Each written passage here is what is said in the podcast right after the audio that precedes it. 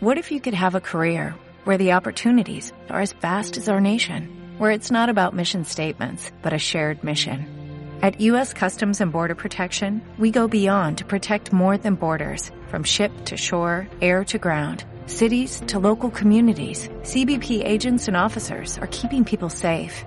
Join U.S. Customs and Border Protection and go beyond for something far greater than yourself. Learn more at cbp.gov/careers.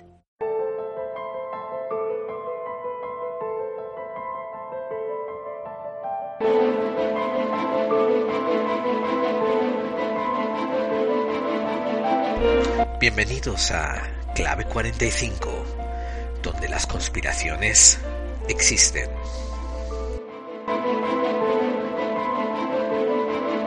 A mí alguna vez me ha ocurrido, y espero que a ustedes, oyentes de este podcast también, alguna vez al menos en su vida, ves unas noticias que se desarrollan y tú piensas, ¿cómo puede ir eso por ahí? Yo, en vez de hacer A, B y C, como están haciendo ahora, yo haría HMZ.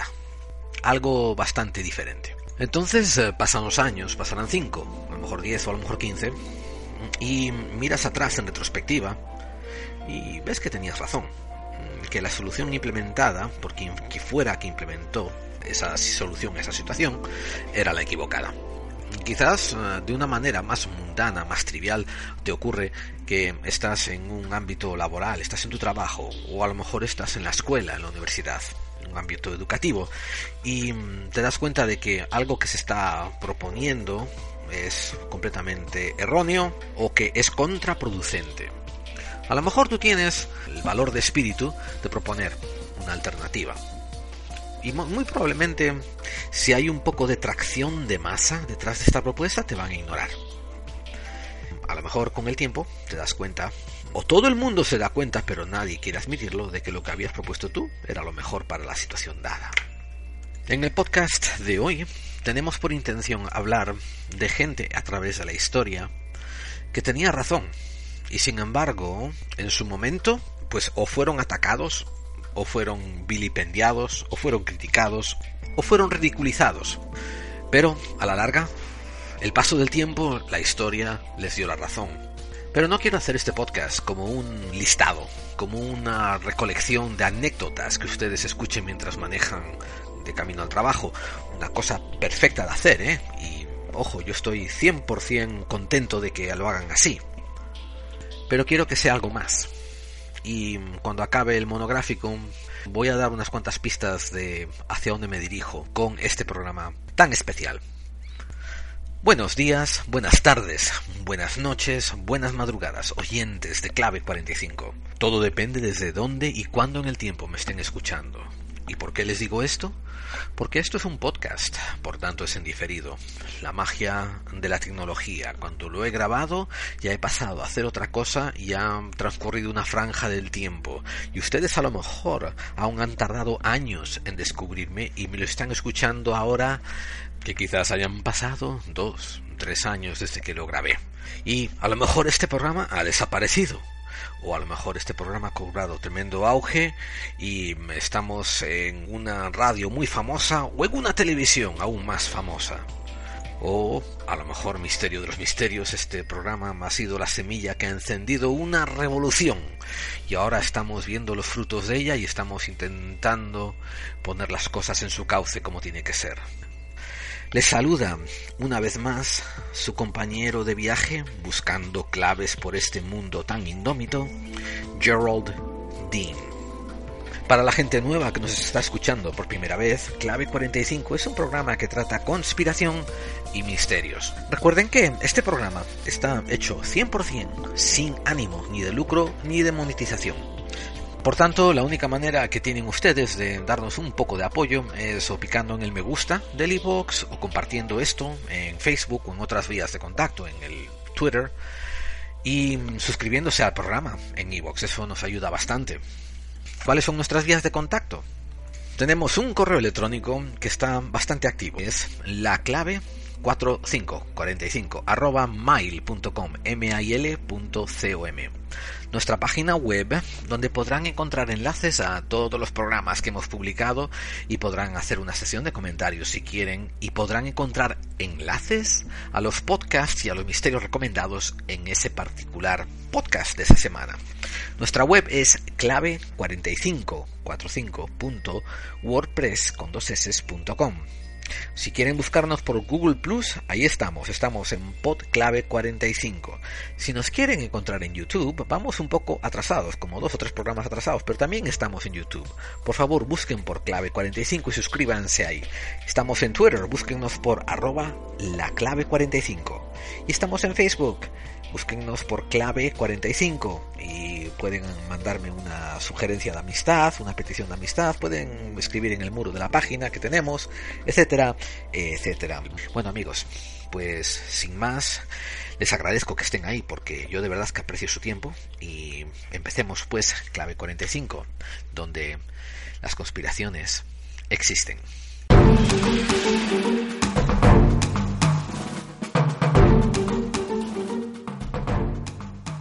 Hoy en especial número 6 de clave 45 y sin embargo ellos tenían razón. Hay una historia que llevo preparando desde hace muchos años. La llevo preparando casi desde que tengo uso de razón. He estado recogiendo las piezas poco a poco, he estado hilvanando, poniendo en diferentes compartimentos a sus componentes, he trazado líneas entre ellos que los unen, y sin embargo me sigue faltando esa narrativa principal que haga esta una historia interesante. Verán, lo que más me trastorna, lo que más me preocupa, es que esta historia todavía no tiene final.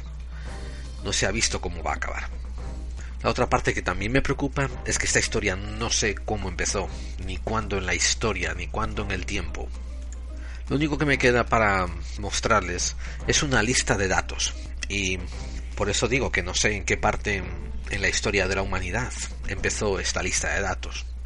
Seguramente que cuando estamos comenzando a vivir en sociedad, alguien de una familia le dijo, mirad, tened cuidado que a mí me da la impresión de que en este valle se inunda con las lluvias y la gente puede perecer. Y las otras dos o tres o cuatro o diez familias se le rieron hasta que llegaron las lluvias y a lo mejor quedó alguien para decir ese hombre tenía razón o a lo mejor ya no quedaba nadie para darle la razón. Por ejemplo, sería relativamente fácil hablarles de una figura como Galileo Galilei, un italiano que nació en 1564 y que hoy es reconocido como un predecesor de la astronomía y un inmenso científico, el padre de la de la nueva, del nuevo renacimiento de las ciencias. Galileo durante mm, su vida publicó varios libros. Recibió un cierto nivel de fama, un cierto nivel de reconocimiento, hasta que llegó el punto en que todos sabemos, donde decimos con la iglesia nos hemos topado. Y es cierto que mm, recibió juicio religioso, lo procesaron por medios religiosos y a él se le acusó de quebrantar ciertas leyes que iban en contra de la moral que imperaba en, ese momento en la Iglesia. Pero lo que poca gente recaba es que mm, no solamente fue la Iglesia la que se apuró a condenarlo y a ponerlo en el bando de la gente loca, malvada o herética. Los propios científicos del momento rehusaban corroborar las teorías de Galileo rehusaban mirar por el telescopio, rehusaban mirar sus notas y comprobar que lo que él estaba descubriendo en los cielos era real. Y queda constatado en el registro histórico de que algunos decían que rehusaban servirle de prueba a Galileo porque él habría puesto algún hechizo sobre ellos que haría que lo viesen de la manera en que lo hacía. Gracias a quien quieran dárselas, por lo menos Galileo no tuvo que morir, no tuvo que ser ejecutado víctima de su descubrimiento. Lo que sí tuvo que hacer fue recantarse, fue decir que estaba equivocado. Tuvo que renunciar al modelo heliocéntrico y tuvo que dejar que la Iglesia siguiese con sus estupideces. O sea, al menos a él no lo mataron. Pero el asunto está en que uno no puede simplemente achacar este retraso al oscurantismo de la Edad Media, al oscurantismo que promovió la Iglesia Católica, Apostólica y Romana. Miras para atrás y nos encontramos a través de la historia con conquistas que queman iglesias, que queman templos de saber, que queman librerías. Destrucción que atenta contra los centros del conocimiento. Todo el mundo conoce la historia de Hipatia de Alejandría y cómo murió cuando atacaron la famosa librería, la famosa biblioteca. Lo que la gente parece no recabar y parece olvidar es que esa librería, esa biblioteca, estaba, había sido ya destruida dos veces anteriormente, sino tres. O sea, a nosotros, como raza humana, nos interesa, en cierta manera, la ignorancia. Y parece que, como raza, vamos de la mano con los conquistadores que nos influyen o que nos infringen la guerra sobre nuestras culturas, nos la imponen como un método de, de vivir el día a día y permitimos la destrucción del conocimiento. Esta historia, donde estamos hablando de gente que tenía conocimientos y que sabía cosas y sin embargo los condenamos, se entrecruza muchísimas veces con las connotaciones religiosas de cualquier momento de que estemos hablando.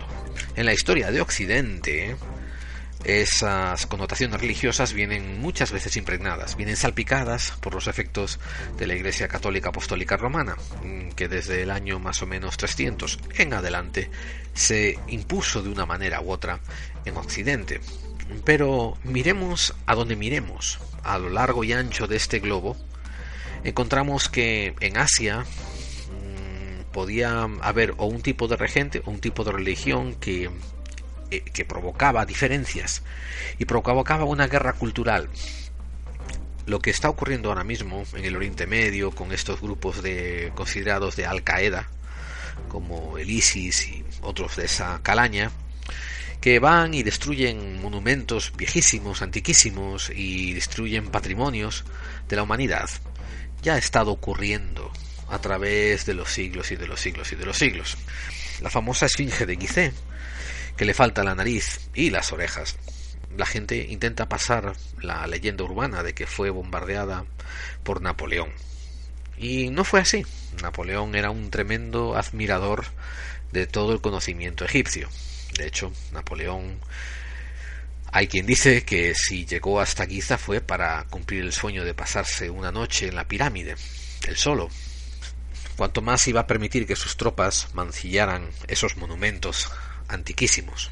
El ataque sobre la Esfinge fue producido por un musulmán que sentía que la Esfinge era una afrenta a su religión.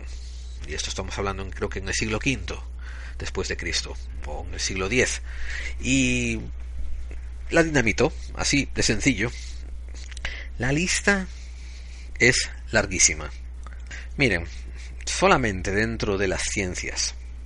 Por ejemplo, el geólogo Harlan Bretz tuvo que aguantar innumerables sornas, burlas, blefas de sus supuestamente colegas geólogos, eh, solamente porque él decía que en una zona que estaba investigando había ocurrido hacía tiempo inmemorial una catástrofe de increíbles proporciones. Él estaba estudiando eh, un trozo de desierto en el estado de Washington y no fue hasta 1950 cuando, cuando fue vindicado por la ciencia. Él después escribió un pequeño artículo que acababa diciendo todos mis enemigos están muertos, así que no tengo nadie sobre quien van a gloriarme. Peor le ocurrió a Ernst Chladni, que en las primeras décadas de 1800 la ciencia miraba a los meteoritos, a estas piedras que entraban en la atmósfera y caían del cielo, los miraba como hoy en día se mira a los ovnis, como una pseudociencia. O sea, en 1800 los científicos del momento no le daban crédito a la realidad de que piedras cayeran del espacio. Estamos hablando en los ámbitos homologados, en los ámbitos ortodoxos de la ciencia. Llegó hasta, hasta tal punto este tipo de convencimiento que muchos museos en 1700 y mil, a la entrada de 1800 empezaron a deshacerse de su colección de meteoritos porque eran considerados fakes o axes, mentiras. Finalmente, tras muchas décadas de investigación y lucha, consiguió publicar Ernest Chladni un par de papeles científicos que empezó a convencer poco a poco a la comunidad científica. CJ Doppler, el que después le nombraron telescopios en su nombre, y el investigador del efecto Doppler. Él propuso su teoría en 1842, pero por dos largas décadas no solamente fue opuesto por la ciencia ortodoxa, sino que además lo ridiculizaron en cada oportunidad que tuvieron. Cuando ratifican el efecto Doppler en 1868, cuando otro investigador, Huggins, pues ratifica lo que él dice ver. Por desgracia, Doppler ya había muerto hacía 15 años. El famoso investigador Galvani, al que le debemos la bioelectricidad y otros efectos eléctricos, cuando entra a la universidad delante de un grupo de sus colegas y se pone a demostrar que el cuerpo humano responde a impulsos eléctricos, la gente se le empieza a ir de la sala y la gente que los investigadores perdón, los científicos, sus colegas que se encuentran en el pasillo y que escucha así mm, de refilón los comentarios, lo están llamando el instructor de danza de las ranas, porque estaba haciendo estos ejercicios con ranas muertas. Tardaron todavía varias décadas en reivindicar sus esfuerzos. En el caso también bien raro tienen al de James Lovelock. Este James Lovelock es el promotor, el autor, el creador de la teoría de Gaia. En ella promueve que la Tierra es en sí un organismo vivo, constituyente en sus partes de todos los organismos que habitan en ella. Todo está bastante interconectado. Él demostró que la biosfera es análoga a un organismo vivo con homoestasis, donde un organismo le produce un efecto reaccionario a otro organismo con el que está en contacto. Sin embargo, a pesar de que esto costó mucho ser admitido, eventualmente la teoría de Gaia pasó a ser completamente desechado y arrinconado aún hoy en día a las teorías del New Age. Se rieron también de Pasteur cuando empezó a traer su teoría de que los gérmenes transmitían enfermedades. Se rieron de Josiah Nutt y se rieron también de C. Finlay, que fueron los dos campeones más grandes que tuvo el siglo XIX, la batalla contra los mosquitos. Ellos promovían de que los mosquitos eran los transmisores de muchísimas enfermedades, entre ellas la malaria.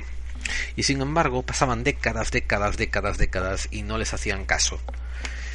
Y no tengo palabras suficientes para hablar del ridículo al que fue sometido Nikola Tesla. Lo digo en serio, no tengo palabras. De hecho, cuando haga un podcast sobre Tesla va a ser completamente dedicado a su grandeza y a la pequeñez que era de la gente que lo ridiculizaba. Bien, estos son algunos, algunos pocos casos entre la ciencia, vamos a mencionar algunos más. Pero esto no es un listado de casos, esto no es un programa de mira qué lista tan bonita te traigo. Este conjunto de personas, este grupo de nombres que traemos aquí en representación son un muestrario de un grupo muy importante para la humanidad, para ti, para mí, son muy importantes para nosotros, nuestra evolución. Repito, son muy importantes para aprender a cómo salir de este problema en el que estamos metidos, que se llama sociedad contemporánea. Este grupo de hombres son el grupo de los que tenían razón. Y sin embargo, aun teniendo razón, fueron castigados este grupo de personas, de hombres y mujeres, representan dos virtudes en la condición humana. Una que es la de perseguir a la verdad, allá a donde te lleve. Muchos de estos, que aun así recibieron castigo, eran consecuentes, se daban cuenta del momento en que les tocaba vivir, no eran solamente soñadores o idealistas, se daban cuenta del riesgo que estaban corriendo. Muchos, no todos, muchos. Y aún así lo pagaron. Supongo que hay algunos dentro de esta lista que no lo querían pagar. Supongo que nadie lo quería pagar un precio que no debieran de pagar. Pero quiero decir de todas formas que hay algunos que quizás no esperaban este fin, no esperaban que fueran muertos, que fueran avergonzados, que fueran hecho ostracismo de sus comunidades, que fueran castigados tan duramente. Algunos no lo esperarían.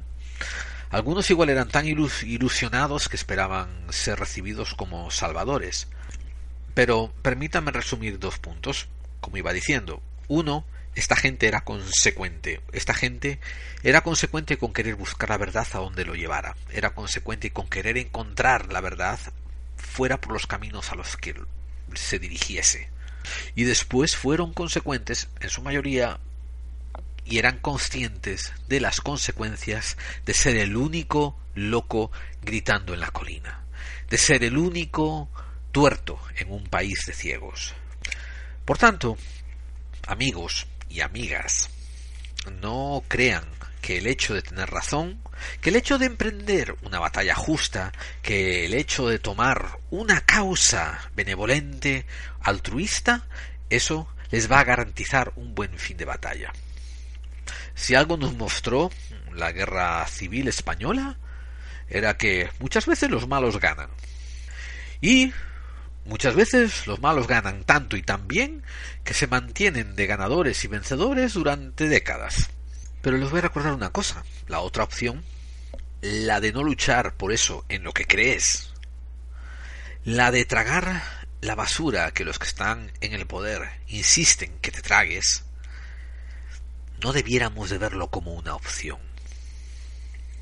El segundo punto que les hago recapacitar es que estas figuras fueron capaces de ir en contra de un sistema generalizado. Tuvieron la claridad de percepción, la claridad de mente, de decir, esto no estoy seguro de que sea así. Y fueron capaces de investigar y perseguir una manera alternativa de pensar. Nosotros llevamos muchas décadas aleccionados, adormilados, aborregados por un sistema inicialmente, bueno, un sistema que fue llamado el sistema educativo inicialmente. Y después, ese sistema educativo nos preparó para entrar en la sociedad que la misma gente que había impuesto el sistema educativo había preparado para que siguiese sirviendo sus propósitos. Tengo un conocido de este podcast que lo conozco desde que casi que empecé el podcast. Fue, se presentó, se hizo amigo mío, hablamos en privado, por correo electrónico, etcétera, etcétera. Que él eh, está bastante apoyando la teoría de una tierra plana. A mí me chocó, pero, pero ojo, me chocó y me animé a hablar con él. Y hemos tenido unas conversaciones muy interesantes. Yo no soy muy creedor de la tierra plana. Bueno, soy casi 99.9% convencido de que no, la Tierra no es plana y de que más bien es una esfera como no sé es descrito en la ortodoxia. Pero ese punto 99% es porque veo cómo se podría crear un bulo y se podría crear un engaño, aunque sea extremadamente artificial y rocambolesco e increíble. Y por eso me digo que siempre dejo un pequeño ápice para poder girar, cambiar mi parecer. Em, pero este muchacho, por ejemplo, tiene bastante convicción, tiene bastante agalla como para intentar perseguir esta sospecha que tiene y este tipo de creencia e intentar encontrar las vertientes que lo apoyen desde el punto de vista científico, dentro de sus capacidades. Y créanlo o no, yo en cierta forma lo admiro, porque él es consciente de, de la cantidad de rechazo que recibe cuando habla de una tierra plana. Es muy consciente. Y sin embargo sigue explorando esa vertiente y sigue intentando encontrar maneras de, de, de más o menos probarse a sí mismo de que sus sospechas son ciertas. Y lo hace a pesar de perder amigos, lo hace a pesar de hablar con gente y que lo miren raro, lo hace a pesar a pesar de que a lo mejor esté equivocado. Pero fíjense, lo hace a pesar de que el sistema educativo en el que se creó, en el que se crió, le ha dicho que no lo haga. Y, amigos, eso tiene valor. y aquí está la palabra clave, esa que, he dicho, la he pronunciado ya dos veces, el sistema educativo. Pero lo que rehuso hacer, lo que me niego a hacer, lo que quiero que nadie haga, es que crean en cosas que le enseñan solamente porque les fueron enseñadas así. Esto nos trae a colación el sistema educacional. A mí me explicaron hace mucho tiempo, y creo que bastante acertadamente, que una de las mejores funciones del sistema educacional es evitar que cada uno tenga que reinventar la rueda. Entonces, en vez de tú tener que descubrir lo que es la regla de tres, lo que es eh, ecuaciones con los límites, lo que es raíces eh, de múltiples grados, lo que son las potencias, en vez de tener que descubrir por ti mismo cada uno de estas operaciones aritméticas, por ejemplo, pues te enseñan lo que otros ya han descubierto. Excelente. Aunque, por desgracia, en el sistema educacional que hoy en día tenemos, supeditan el aprender esto rápidamente y son capaces de, dejar atrás, de, hacer negligencia sobre el acto de descubrimiento. Yo siempre he argumentado de que en las escuelas no solamente te tenían que estar enseñando cómo hacer una regla de tres, pero en una buena escuela donde de verdad te enseñaran una buena educación, tenían que dedicar el tiempo que hiciera falta a enseñarte a cómo aprender tú a descubrir y a entender cómo funciona la regla de tres. No a que te la den mascada, tú digerirla y convertirte en un lorito de repetición. Y después cuando acaba el examen no te vuelves a acordar en tu puñetera vida más de eso que te han enseñado. Un buen sistema educativo te debía de ayudar a ti a descubrir las cosas que ellos te van a enseñar, que en estos momentos te están enseñando como un dogma de fe. Y el inmenso problema que encuentro es que el sistema educativo, además de funcionar más bien como una guardería para permitir que los padres estén fuera de la casa trabajando como esclavos para pagar cosas dignas de supervivencia y nada más, no enseña, obviamente, a nuestros hijos y a los pupilos, no enseña a tener razonamientos, no enseña facultades para discernir, no enseña a ser críticos, Vamos, nada, nos enseñan la, la, la fórmula del lorito. Como mucho, nos dan una demostración, pero esas demostraciones no las imponen como un castigo. Tienes que resolver el problema y aún por encima hacer la demostración. Y como falles en alguna, te deducimos puntos. Que es básicamente un preludio a lo que te vas a encontrar en la sociedad que ellos te están predisponiendo, que es la sociedad del castigo, la sociedad de que da gracias de que tienes esto, porque si no podías estar mucho peor. Y al sustraernos de la capacidad crítica, de la capacidad analítica, de la capacidad de discernimiento y de búsqueda, nosotros no exigimos cosas mejores, nosotros no pedimos cambios grandes, nosotros no exigimos que el sistema cambie, porque nos lo dan mascado y nos enseñan a no preguntar. En algún lado creemos que la creencia, la fe, la creencia, el decir yo creo esto y tienes que respetármelo, es tan válido como la sabiduría misma o el descubrimiento o la ciencia. No es así. Que no le vendan eso, no lo compren. Esa idea no es cierta. Después hay este sistema de creencias que hoy en día se ha imbuido dentro de los anales de la ciencia, dentro de los pasillos de las universidades. Y son estos loros de repetición, estos atletas de exámenes, estos catedráticos de sillón, que se saben pasar lecciones y saben pasar exámenes. Yo los llamo examinadores profesionales, porque sí, saben pasar muy bien muchos exámenes. Pero después no saben hacer nada práctico con el conocimiento que tienen. Estos, de los que estoy criticando, son los mismos que a Ignaz Semmelweis, un doctor húngaro, lo criticaron hasta el ridículo. ¿Qué proponía este, este excéntrico doctor húngaro?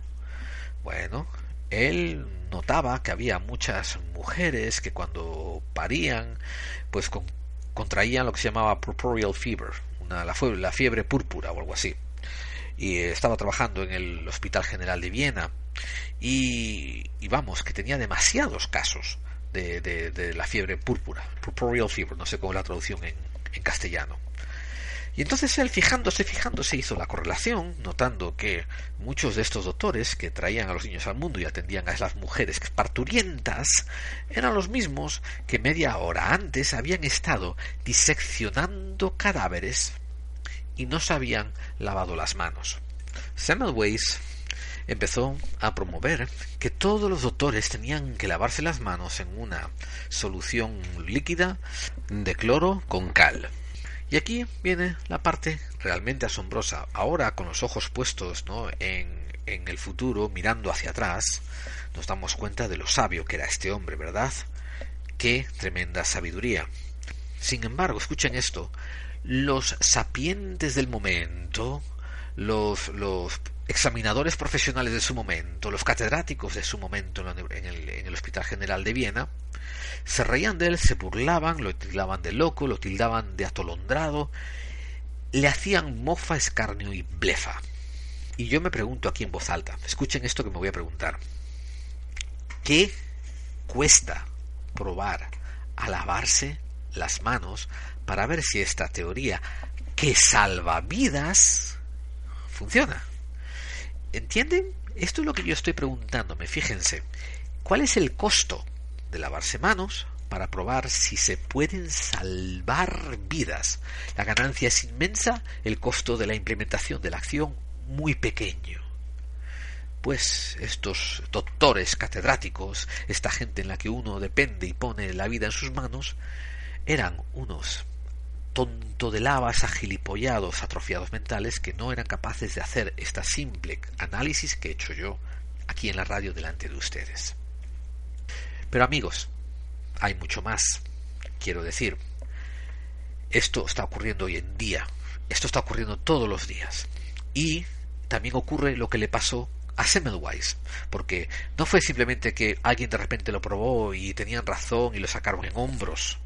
Esa no es la historia real. Esa es la historia de Hollywood que te venden para que te quedes atontado delante de la televisión y te levantes sintiéndote bien acerca de haber visto un programa que es como azúcar y agua. No te hace nada bien para ti. No tiene ningún contenido nutricional. Es calorías vacías. A Semmelweis se le burlaron hasta la saciedad. De hecho, un director de, planta le prohibió acercarse a su sección por considerarlo enajenado. Tuvo una depresión seria y después sufrió un colapso nervioso mental acabó al año siguiente siendo internado en un asilo sanitario para dementes. Tenía 47 años. Al año siguiente apareció muerto por las palizas de los guardias del sanitario.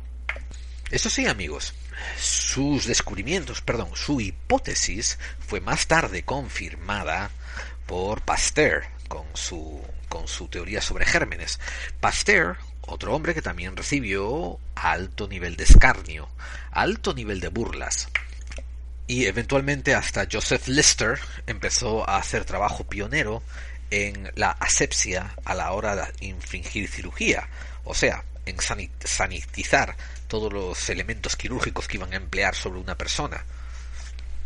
Estos dos hombres consiguieron salvar un sinfín de vidas y mejoraron la calidad de la vida de muchísimos millones de personas. Hay gente que intenta argumentar que la idea de Ignaz Semmelweis no era digna de tener crédito. ¿Por qué? Porque él no entendía de aquella la correlación que había entre los gérmenes de que traían los doctores las manos de los cadáveres y las mujeres que morían pariendo. Por tanto, no era capaz de racionalizar una correlación y establecer una hipótesis coherente. Y aquí vuelvo a decir yo, ¿cuál era el costo comparado con la ganancia? El costo era perder un minuto lavándote las manos. La ganancia era no perder la vida de una persona. A mí no me vengan con lógicas falácicas, porque es cierto, él no estableció una correlación apropiada, pero yo argumentaré siempre que el costo no justifica no implementar esa práctica, porque el riesgo de ganar podía ser inmenso y el riesgo de no ganar nos hubiera hecho perder un minuto o dos. Después tienen al fabuloso químico ruso Dmitri Mendeleev. Dmitri Mendeleev estaba pasando muchos meses, quizás años, intentando encontrar la manera óptima de escribir los elementos conocidos en una tabla. Esta tabla eventualmente se llamaría la tabla periódica de los elementos que a todo el mundo nos ha tocado estudiar en química. La tabla que estudiamos hoy en día se la debemos a Mendeleev. Y claro, ustedes dirán, me cago en sus patas la que me hizo pasar a mí en química. Bueno, lo que él hizo fue una genialidad. Pero lo que quizás no todo el mundo sepa, aunque sí muchos de mis oyentes, porque son listos como, como ajos, es que después de haber pasado muchos meses intentando encontrar la configuración perfecta de poner las cosas en una manera organizada, inteligente, coherente, que fuese la más eficiente posible, la idea actual le llegó en un sueño. Él se despertó después de haber soñado la manera de posicionar todos los elementos en este papel y lo dibujó y lo escribió y vio que el sueño tenía razón. Y aquí ocurrieron ahora dos cosas curiosas. Los payasos de la ciencia, que todavía hay infinidad de ellos en en todos los ámbitos de nuestros países, ¿eh? tanto en las universidades como en los hospitales, como en los centros políticos, como en los centros culturales. Los payasos públicos se rieron de él, en primer lugar, porque tuvo la, la honestidad de decir que esto se le había sido inspirado en un sueño. Empezaron las risas y, y los choteos, pero ojo, algunos que otros eh, científicos ortodoxos miraron la tabla y dijeron, caramba, esto tiene sentido, está excelente. Y muchos se le pusieron de su lado. Los otros payasos seguían carcajeándose y riéndose. Lo de siempre. Los payasos se ríen de la gente como si la otra gente fuera la payasa. Eh, cuando es obvio quién es el más el más deficiente mental. No voy a decir deficiente mental, me voy a corregir porque quiso, quise decir deficiente lógico, la persona con menos mientes para desarrollar lógica y tener y tener una capacidad cognitiva. Son simplemente burritos de repetición estos estos tipos.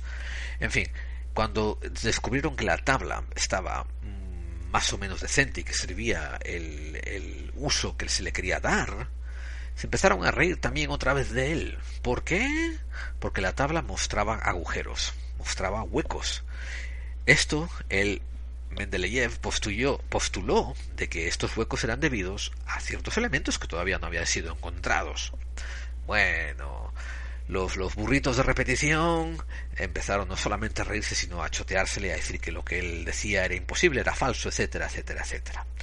Lo bueno fue que, entre 10 y 20 años del uso de su tabla, se empezaron a encontrar estos elementos, validando la conjetura de Mendeleev y, gracias a Dios, él todavía estaba vivo para ver sus teorías llevadas a buen puerto. No podéis seguir viviendo en un mundo de incongruencias. Tenéis que llevaros a donde os lleva la razón y no podéis cerrar puertas detrás vuestra. Esto se, se, transfiere perfectamente bien desde el mundo de las ciencias del que estoy hablando al mundo social, al mundo de cada día. Vosotros estáis escuchando este programa parcialmente porque ya tenéis la mente un poco abierta, pero habrá otra gente que sea mucho más escéptica y sea escéptica del modo equivocado. Sí, hay un modo de equivocado de ser escéptico y hay un modo equivocado de ser creyente. Por ejemplo, un modo que a mí me, parece siempre apropiado de ser creyente es yo voy a creer en este texto religioso aunque no sea verdad. ¿Por qué? porque me hace mejor persona. Y lo que dice este texto religioso no es necesario que sea verdad. A mí me sirve para mejorar. Pero después están los creyentes equivocados, los que agarran una Biblia, un Torah, un Corán, el libro que sea, y dicen, esto es cierto porque lo escribió Dios, y intentan meterlo en calzador en todas las teorías científicas a pesar de que van en contra de lo que dicen en ese libro. Estás siendo un mal creyente. ¿Por qué? Porque te hace falta calzar la fe con la ciencia y no tienen que ir juntas. Para ser un buen creyente tienes que ser capaz de reconciliarlas por separado. Pero ojo amigos, ya te digo, esto de querer ser el centro del mundo, de querer decir estoy en lo cierto, de querer decir lo sé todo, es parte un poco de nuestro ADN y se transfiere a los ámbitos culturales. Por ejemplo, me acuerdo cuando fue el Tour de Francia de bicicletas, hubo un ciclista, se llamaba Le Monde, un ciclista que empezó a, acusar al americano, al norteamericano Lance Armstrong de que él se estaba dopando. Pero los medios de comunicación, los medios periodísticos y los jueces, ninguno le atendió a sus quejas. ¿Saben lo que era más curioso? Todos los competidores lo sabían. Era un secreto gritado a voces. Y esto salió a relucir después, en el futuro. ¿Qué ocurría? Que Lance Armstrong en estos momentos era el niño bonito del ciclismo y tenía un montón de sponsors, de contribuyentes, un montón de inversiones, un montón de publicidad que era mano a mano con él. Si él se descubría que era un dopado, él iba a perder el dinero de esos patrocinadores, pero los patrocinadores también iban a perder un poco de cara por estar patrocinando a un dopado. ¿A quién castigaron? Castigaron a Le Monde. De hecho, me acuerdo que la compañía de bicicletas Trek le canceló un, un patrocinamiento de muchos millones de dólares y le exigió que pidiera perdón por haber dicho eso de Lance Armstrong. Después salió a la luz de que Lance Armstrong era un dopado se estaba metiendo lo que tenía que meterse para ganar y no solo eso, salieron grabaciones en el teléfono de Greg LeMond donde Armstrong le estaba diciendo que se callara porque iba a hacer a todo el mundo perder dinero. Obviamente a este punto LeMond ya había sido desinvitado de los Tours de Francia, no lo dejaban concursar y sospechaba que la mano de esto era un poco de Armstrong que estaba metida en ella. Y aquí viene el detalle curioso de nuestra sociedad. Cuando Lance Armstrong salió como un dopado, los medios de televisión, de radio, los medios públicos, los medios culturales comenzaron a lamentarse la caída de un héroe del deporte. Y nadie, nadie, nadie ensalzó al primero que había dado la noticia. Nadie se molestó en resucitar al héroe que murió diciendo la verdad. Otra gente otra gente que cayó diciendo la verdad y de las que ustedes y yo nos hemos olvidado es, por ejemplo, el Army Chief Eric Shinseki. Se escribe S-H-I-N-S-E-K-I. Cuando Donald Rumsfeld propuso empezar a invadir países después de los atentados del 11S, Eric Shinseki le dijo a él y al Congreso de que iba a, haber, iba a hacer falta muchos cientos de miles de soldados en Irak para intentar sostener Irak. Y claro, a Rumsfeld no le gustó esa respuesta y lo mandaron dimitir, bueno, le, le, hicieron una democión, lo bajaron de rango y pusieron a otro en su lugar. Pasaron los años y ¿qué ocurrió? Que sí, que los Estados Unidos de América tuvo que mandar cientos de miles de tropas entre los países que se fue a invadir, entre Irak, Afganistán, y esto del, del Oriente Medio. Mientras, de Shinseki no se acuerda nadie. Nadie se ha molestado en redimirlo. Nadie se ha molestado en devolverlo a su posición que se merece. Durante, durante la Guerra Fría aparece el héroe Stanislav Petrov. Stanislav Petrov últimamente ha sido reconocido un poco en ciertos medios, en ciertos podcasts, en ciertos programas de televisión de alta audiencia, como el hombre que salvó al mundo, el hombre que no apretó el botón.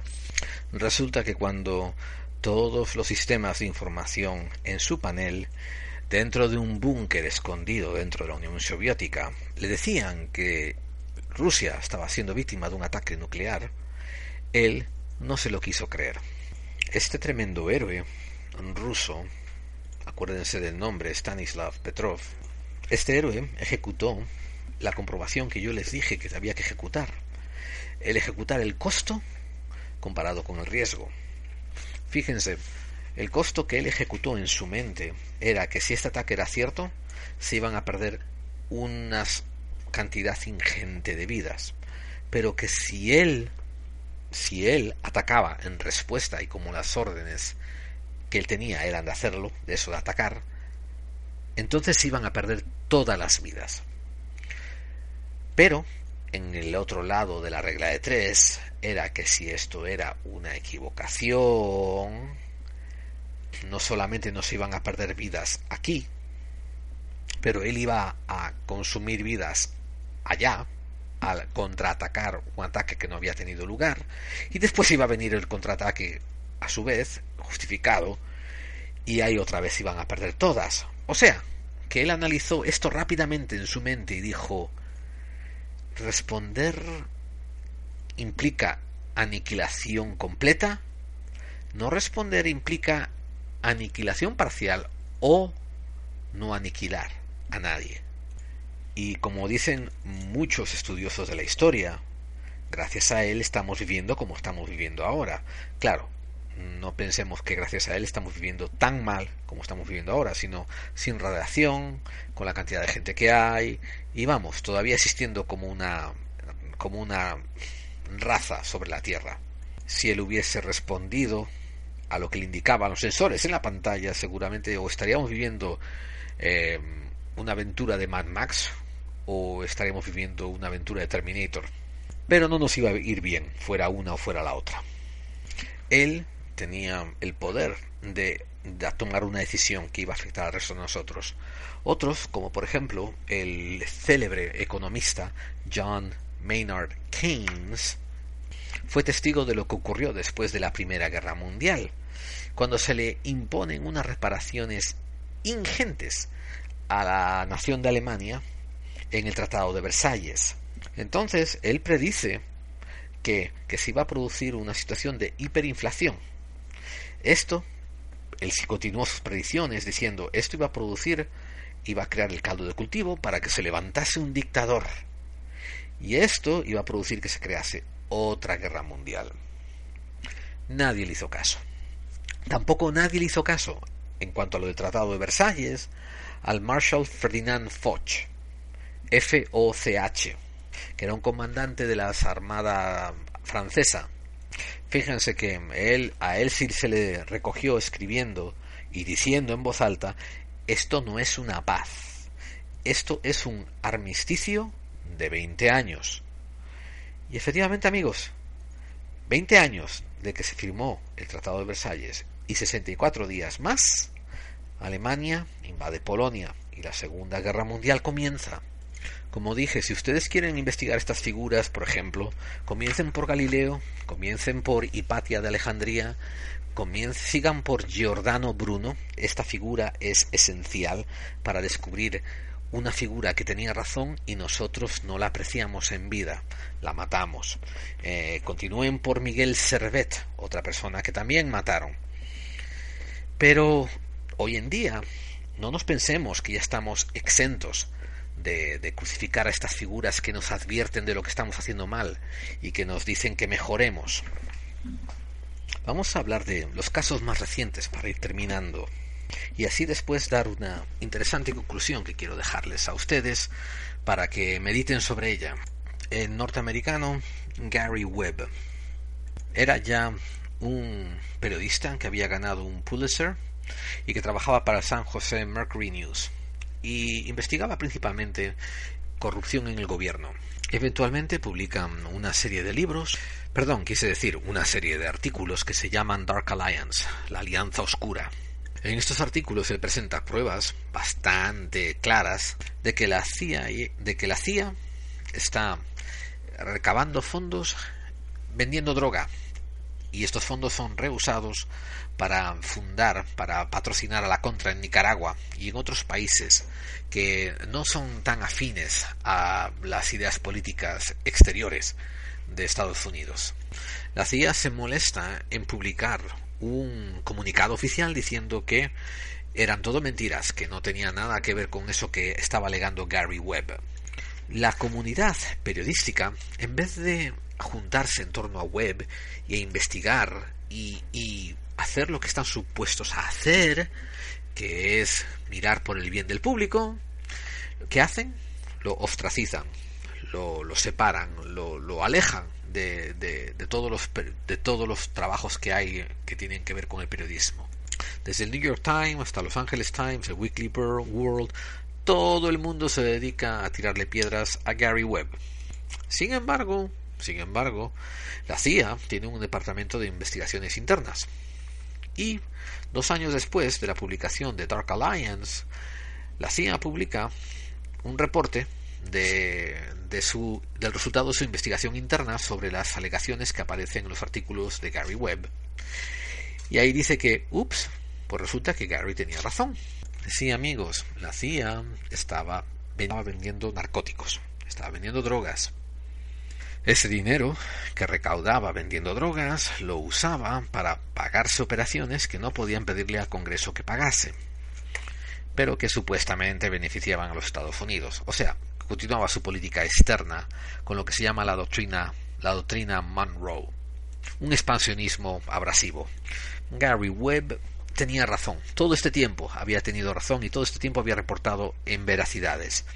Pero los periodistas, sus periodistas coetáneos, sus periódicos, los, directores de periódicos, los editores, ¿se habían molestado en comprobarlo?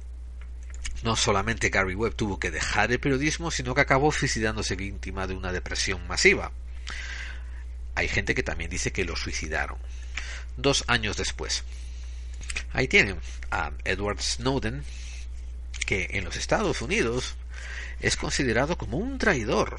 Bueno, por la mayoría de la población. La mayoría de la población que se dedica a escuchar Fox News. Muy poca población es capaz de defenderlo en público. ¿Por qué? Porque va en contra del gobierno.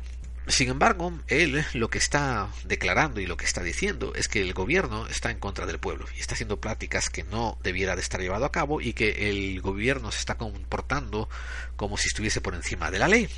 Esto no solo merece un caso especial de un perdón, sino que merece traerlo, hacerlo unirse o llevar el liderazgo de una comitiva especial de investigación y empezar a poner las cosas en limpio en nuestro gobierno. Sin embargo, lo están persiguiendo para acusarlo de traición y el pobre se tiene que andar refugiando en Rusia y viviendo en, en una embajada desde luego que todos los medios de comunicación, desde luego que los americanos al menos, eh, se enfocan en, en, vendernos la idea de que es un tremendo traidor. Si es cierto de que he visto algún que otro programa de televisión donde se ponen a discutir cinco o seis entendidos y alguno intenta defender que lo que hace Snowden es digno de ser considerado objetivamente y evaluado, pero enseguida le saltan todos los patriotas que son más patriotas que Washington a gritarle de que es un traidor, que es un vendido, etcétera, etcétera, etcétera, etcétera. Y las dos últimas personas tienen que ver un poco con el episodio que hicimos el 34 es el 34 que se tituló el 11S, una perspectiva que no había escuchado antes. Estos dos últimos personajes de los que vamos a hablar están relacionados con los sucesos del 11S. Uno es Rick Rescorla. Rick Rescorla era un oficial del ejército americano retirado que tomó un trabajo como jefe de la seguridad de la compañía Morgan Stanley. La compañía estaba basada en el World Trade Center. Él, durante su estancia como director de seguridad, planeó unos plan llevó a cabo unos planes de evacuación en caso de que esas torres hubieran sido atacadas por terroristas. Escribió un reporte eh, cuestionando la integridad de las torres y se las dio a Port Authority, a la agencia que estaba gestionando las torres. Pero claro, fue ignorado. El 11 de noviembre ignoró las instrucciones que le habían sido dadas, que era de quedarse en el sitio del ataque. Y él inició la evacuación. Y dicen que salvó a 2.500 personas. Parece que eran de descendencia galesa, porque mientras estaba liderando a la gente hacia fuera de las torres, mantenía la mora alta cantando una canción que se llama Men of Harlech, que era una canción galesa. Rescorla, entre canción y canción, llamó a su mujer y le dijo, la calmó, le dijo que estaba sacando a gente y que, y que estaba rescatando gente como era su deber, él consiguió traer a salvo, poner a salvo a 2.687 empleados de la compañía Morgan Stanley. Y cuando los puso a salvo, fue visto volviendo a entrar en la torre y un bombero que le dijo a dónde vas y le dijo todavía queda gente que me encontré en la escalera y tengo que traerlas. La última vez que se le vio fueron unos minutos antes del derrumbamiento cuando se lo vio subir por el piso 10 nadie le había hecho caso de sus avisos sobre la vulnerabilidad de las torres. Y otra figura paralela a Rescorla es John O'Neill, John O'Neill le hicieron un documentario en Frontline que se titula The Man Who Knew, el hombre que lo sabía. ¿Por qué? Porque él había trabajado como contraterrorista en el FBI desde el 1995 hasta el 2001. Si no recuerdo mal, La Rosa de los Vientos creo que hizo hace años un pequeño monográfico y homenaje a John O'Neill hablando del 11 de septiembre. Un héroe que, sin embargo, en los medios norteamericanos apenas aparece, seguramente por todo lo que sabía. Cuando se dejó el FBI en el 2001, lo dejó porque eh, no le hacían caso. Esta seguía exponiendo ideas de que Al Qaeda era un centro muy peligroso y que era una amenaza real para los Estados Unidos. Y le estaban haciendo ascos, lo estaban ninguneando, lo estaban haciendo la vida imposible en el FBI. Entonces él dejó el FBI y tomó un trabajo como director de seguridad de World Trade Center. Y empezó a trabajar en agosto del 2001. Alguna gente dice, y esto no lo recuerdo, pueden buscarlo ustedes en internet, de que de hecho llevaba creo que su primera semana de trabajo efectiva cuando fue el 11 de septiembre. Y vamos, apenas le había dado tiempo a sentarse en su despacho cuando murió en él. Pero él es otra víctima de gente que decide ignorar algo a lo que hay que hacer caso. Ustedes se pueden decir, pero ¿cómo vamos a hacer caso a todo? Si hay un montón de locos gritando al viento y dando ideas exageradas y locas y, que no se pueden uno prestar atención a todo. Amigos, eso era antes. Antes podíamos decir, estoy hablando de los años 60, los años 80, los años 50, podíamos decir, yo no puedo hacerle caso a todos estos locos y voy a enfocarme en lo mío y voy a mantener la cabeza baja. Miren lo que el año 2000, lo que el año 2010 nos ha traído nos ha demostrado que esos sociópatas que tienen en el poder ponen a unos títeres que son tan sociópatas casi como ellos, solamente que de menor pedigrí. No pueden confiar en ninguno de los estatutos de poder. No pueden creer a nadie. Tienen que ejercitar el entendimiento, tienen que usar las mientes, tienen que usar la materia gris, tienen que ser críticos. Cuando comencé este programa, yo contaba con decenas de gente crítica diciendo, ah, mira, otro baboso que quieren que le sigan y quieren que le rindan pleito y, y pleitesía. No, no, no, amigos, ni por asomo. A mí nunca me interesó que nadie estuviera ni de acuerdo conmigo ni en contra mía. Como, he explicado muchas veces, esto se trata de unas reflexiones que una persona ha llevado a cabo y que estoy compartiendo con otras con el afán de que a algunas personas que escuchen les sirvan para algo. Otras puede que no les sirvan para nada, pero por lo menos les refuercen lo que ya están pensando. Y otras les sirve para ir para el lado contrario. Es el sentido crítico, es lo que tienen que ejercer ustedes. Y recuerden esa regla de tres que les di. Tienen que pensar en, si hacemos esto, Cuesta mucho, pero a lo mejor la ganancia es inmensa. Y les voy a dar un ejemplo. Si dejamos de usar este sistema de gobierno y lo tumbamos, ¿qué perdemos? Bueno, perdemos un sistema de gobierno podrido y podremos implementar un sistema de gobierno que funciona para nosotros. ¡Wow! ¡Qué buena idea! Ojo amigos, no estoy hablando de, del 34, de 1934, no estoy hablando de, Franco, no estoy hablando de unos, de unos fascistas que quieren tomar el gobierno para nosotros diciéndole para los servicios de esos fascistas. Estoy hablando de la mayor cantidad de bien posible para la mayor cantidad de gente posible. Estoy hablando de comunidad. Estoy hablando de la persona que está a su derecha, a su izquierda, el vecino que está enfrente y el vecino que está atrás para todos, para la mayor cantidad de gente posible. Esto no funciona. Tienen que sacarlo del medio. No funciona. Las medidas de las que tienen que ser críticas, estoy hablando aquí de sociedad, pero aplíquenselo al tema que le guste, aplíquenselo a educación, aplíquenselo a ovnis, aplíquenselo a teoría de la conspiración, aplíquenlo al ámbito que más le guste. Lo primero que hay que hacer es cuál es el cambio más sensato, cuál es el cambio que cuesta menos trabajo y cuál es el cambio que cuesta más trabajo y trae más beneficios. Repito, ¿cuál es el cambio más sensato? ¿Cuál es el cambio más sensato que cuesta menos trabajo? ¿Cuál es el cambio más sensato que cuesta menos trabajo pero aporta más beneficios? Y esa simple regla de tres se lo aplican a a todo lo que se tenga que cuestionar en la vida. Por ejemplo, por ejemplo, ¿hay extraterrestres? Sí, ¿por qué no se muestran? No lo sé. ¿Te afectarían algo en tu vida? No. Entonces, te da igual.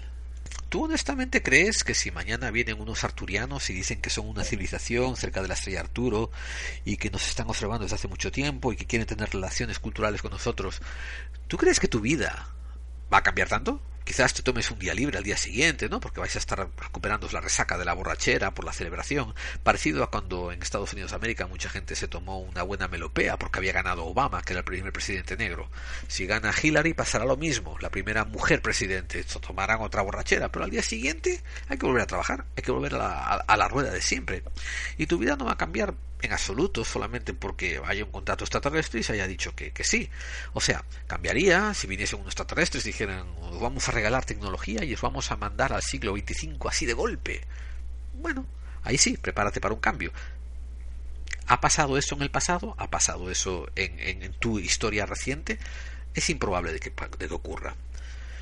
Así que eso, por ejemplo, no tiene mucha relevancia. Y parecido también con el más allá o el más acá. Me refiero, es cierto que puedes descubrir que existan fantasmas, que hay vida en el más allá, que el alma perdura. ¿Y eso qué cambia para cómo te estás supuesto a comportar tú aquí? ¿Acaso crees que porque hay un más allá y porque tu alma perdura, tú tienes que dejar de ser buena persona aquí? ¿O tienes que ser aún mejor persona? ¿Quieres decir que estás siendo malo porque no crees en el más allá? Uy, Tú no te hace falta una clase de espiritismo, ni una clase de, para, de paranormalia, te hace falta una clase de ética o de moral. Lo tuyo no es un problema de parapsicología, es un problema de falta de ética. Esta es la historia que les quería contar. Hemos dejado sembrados muchos mártires, muchas víctimas a lo largo de este camino histórico para llegar aquí a donde estamos. ¿Y dónde estamos en un sitio tan bueno? No es un sitio tan halagueño, no es un sitio tan cómodo, no es donde nos merecemos estar. Creo, creo que para hacer honor a todas estas víctimas que cayeron, tenemos que empezar a aplicar esa regla de tres que les acabo de dar. Pero también tenemos que empezar a dejar de ser escépticos negacionistas y dejar de ser unos crédulos aceptantes el camino está en el medio. El camino que te lleva lejos, el camino más apropiado, está en el medio. Y es el más difícil. Requiere balance, requiere que estés envuelto, que requiere que requiere que tú estés comprometido y aceptes ese compromiso y actúes en consecuencia. No podemos tener más víctimas. No podemos mirar atrás y decir, mira este personaje en la historia, mira este personaje en la ciencia que tenía razón, mira esta persona en la ética, como la figura de Jesucristo. Puede que existiera, puede que no, pero el mensaje que nos dieron fue el que matamos por situación política a una persona espiritual. No puede, no puede haber más Jesucristos. ¿Y tú? ¿Cómo vas a cambiar esto?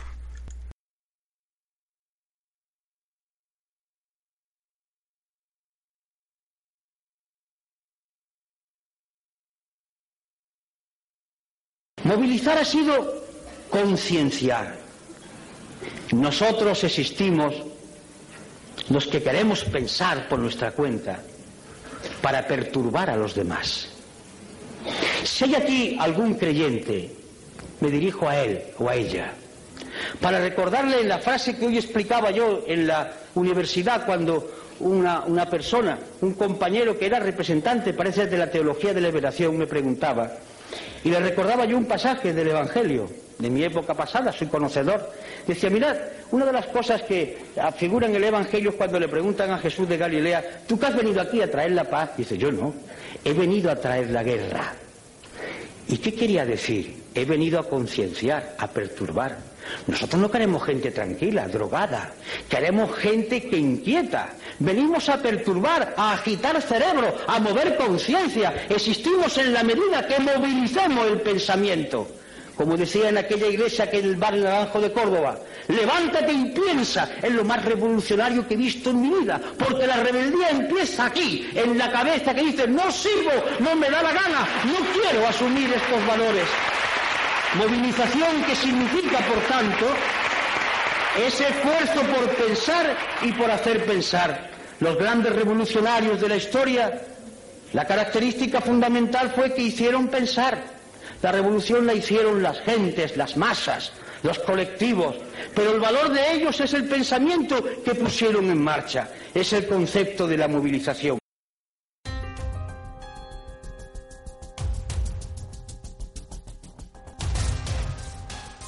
Y la conclusión que os debierais de llevar de este especial número 6 de clave 45, pues son dos.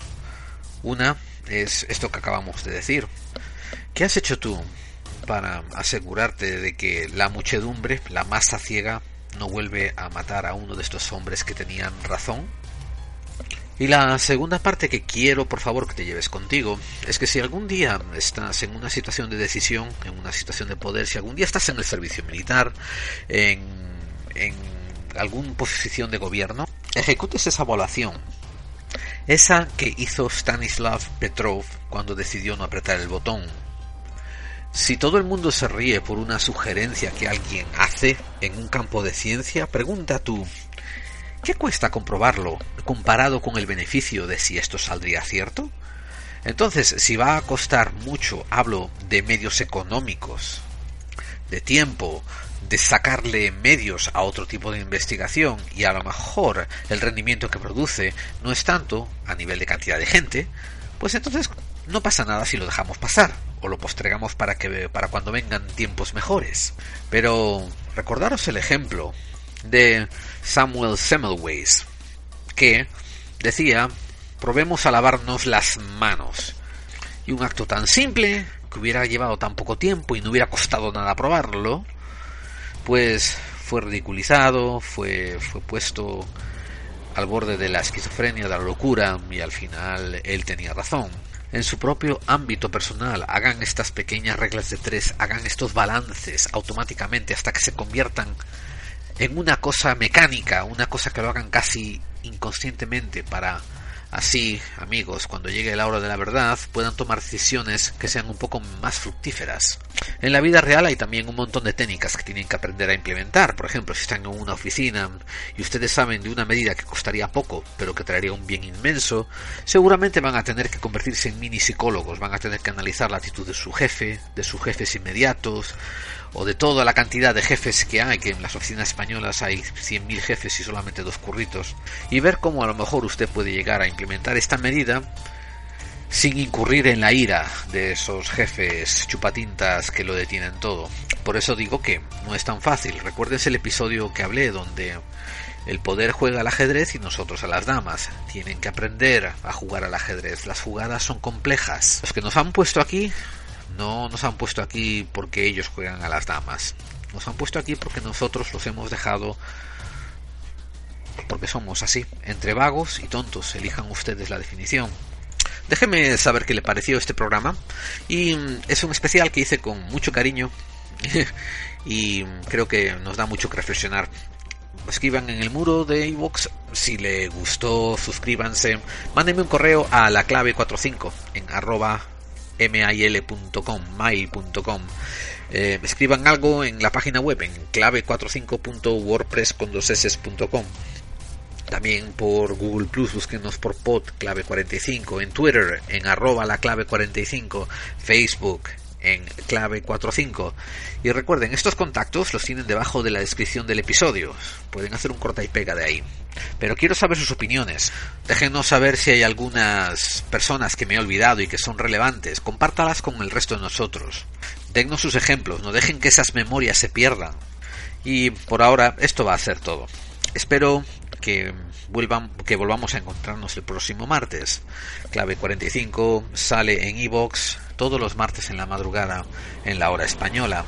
Espero que ustedes acudan a la cita que tienen conmigo, su compañero de viaje, Gerald Dean, que me despido de usted diciendo que estoy muy contento de haber compartido este tiempo con ustedes y muchas gracias por haber estado ahí, porque ahora, cuando acaba este podcast, cuando yo apago el micrófono y compilo el sonido y lo subo a iVoox, Ahí es donde empiezan ustedes, ahí es donde ustedes lo escuchan y ahí es donde le toca a ustedes continuar con esta misión de buscar claves para encontrar verdades. Y eso es todo amigos. Recuerden, las conspiraciones, crean ustedes en ellas o no, existen.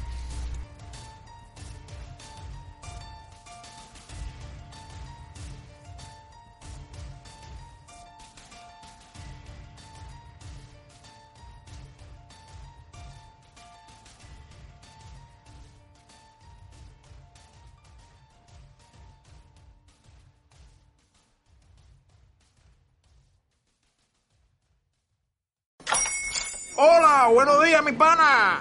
Buenos días, bienvenido a Sherwin Williams. ¡Ey! ¿Qué onda, compadre? ¿Qué onda? Ya tengo lista la pintura que ordenaste en el ProPlus app. Con más de 6.000 representantes en nuestras tiendas listos para atenderte en tu idioma y beneficios para contratistas que encontrarás en aliadopro.com. En Sherwin Williams somos el aliado del PRO.